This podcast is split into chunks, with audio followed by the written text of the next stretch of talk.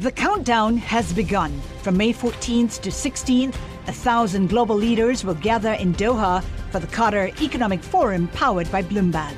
Join heads of state, influential ministers, and leading CEOs to make new connections, gain unique insights, and uncover valuable opportunities in one of the world's most rapidly rising regions. Request your invite for this exclusive event at QatarEconomicForum.com. Le entregamos todo lo que necesita saber para comenzar el día. Esto es Bloomberg Daybreak para los que escuchan en América Latina y el resto del mundo. Buenos días y bienvenidos a Bloomberg Daybreak América Latina. Es viernes 15 de diciembre de 2023. Soy Eduardo Thompson y estas son las noticias que marcan la jornada. Persiste el fervor en los mercados tras el anuncio esta semana de la Reserva Federal que se acercan los ansiados recortes de tasas. Los futuros en Wall Street suben el viernes y las acciones se encaminan a su séptima semana de avance. Las acciones en Europa subían a pesar de que esta mañana se informó que la actividad del sector privado en la zona del euro se contrajo por séptimo mes en diciembre. Esto acrecienta temores de una recesión. Por su parte, Madis Müller, miembro del Consejo de Gobierno del Banco Central Europeo, dijo el viernes que los mercados están adelantando al apostar que el Banco Central comenzará a recortar las tasas de interés en el primer semestre del próximo año. China sigue con los estímulos. El Banco Popular de China inyectó una cifra récord de 112 mil millones de dólares en efectivo a través de préstamos a corto plazo y anunció un renovado apoyo al sector inmobiliario. Esta señal se produce luego que la actividad económica del país cayera el mes pasado. En noticias corporativas, la empresa de automóviles General Motors recortará más de 1.300 puestos de trabajo en dos plantas de Michigan. La petrolera Chevron anunció que reducirá sus inversiones en refinerías de petróleo en California debido a políticas adversas hacia los combustibles fósiles. Citigroup informó que cerrará su negocio de corretaje de bonos municipales de Estados Unidos y Google modificará su aplicación Maps para que la compañía ya no tenga acceso al historial de localización de los usuarios.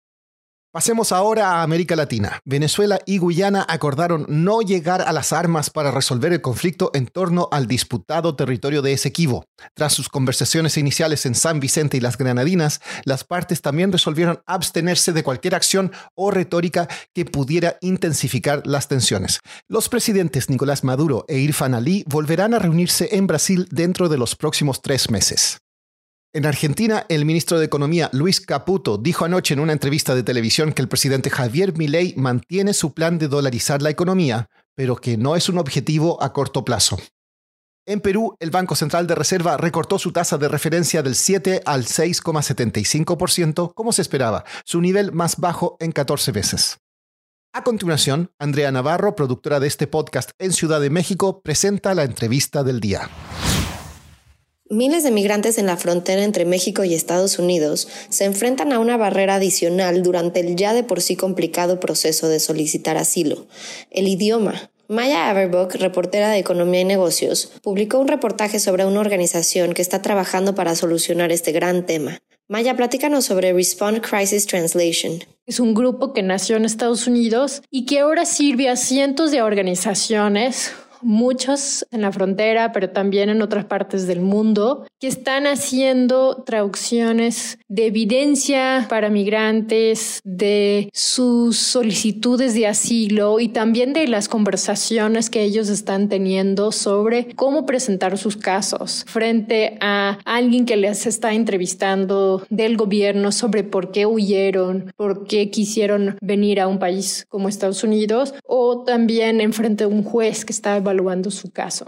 ¿Y cómo empezó este grupo? ¿Cómo se dieron cuenta de que esto era algo necesario? Pues realmente el grupo empezó como algo chiquito en 2019 entre un grupo de personas que ya había trabajado en centros de detención o en clínicas haciendo traducciones para cuestiones médicas y que vieron que había una gran necesidad justamente porque hay tantas personas llegando no solo a la frontera de Estados Unidos, pero en el mundo como mucha movilidad. Y eso implica que ahora se encuentran eh, personas que hablan idiomas que ni se había escuchado antes en estas partes del mundo, ¿no? Y tienen que hacer un match entre esa persona eh, y alguien que realmente entiende exactamente lo que está diciendo para asegurar que no haya errores en, en la interpretación, porque estamos hablando de casos que pueden determinar si esa persona se puede quedarse a vivir donde haya llegado o si van a ser deportados. Maya, ¿cómo llegaste a este tema tan particular? Hace unos años fui a Guatemala a entrevistar a un grupo allá llamado Promotores de la Liberación Migrante, que tenía el propósito justamente de hacer traducción para eh, personas de Guatemala, personas indígenas que llegaron a la frontera de Estados Unidos. Y el grupo fue conformado mayormente por mujeres indígenas de Guatemala que vieron que sus compatriotas estaban siendo detenidas por mucho tiempo justamente porque no habían intérpretes eh, en Estados Unidos que las entendían o costaba mucho tiempo encontrar quién podía hacer una interpretación adecuada y en muchos casos eso se volvió un tipo de discriminación en contra de, de, estas personas. Me interesaba saber si este tipo de esfuerzo fue replicado a una escala más grande. Y ahí es donde me encontré con Respond Crisis Translation.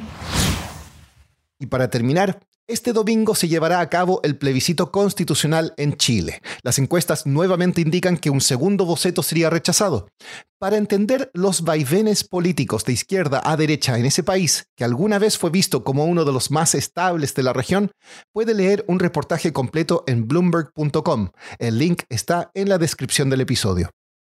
Eso es todo por hoy. Para más información de Bloomberg News en español, los invito a suscribirse al newsletter 5 cosas para que inicien el día bien informados. El link también está en la descripción del episodio. Soy Eduardo Thompson, que tengan un excelente fin de semana.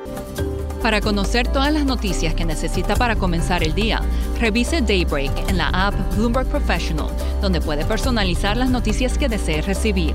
También puede suscribirse a la versión solo audio en Spotify, Apple Podcasts o la plataforma de su preferencia. Eso es todo por hoy. Escuche de lunes a viernes Bloomberg Daybreak.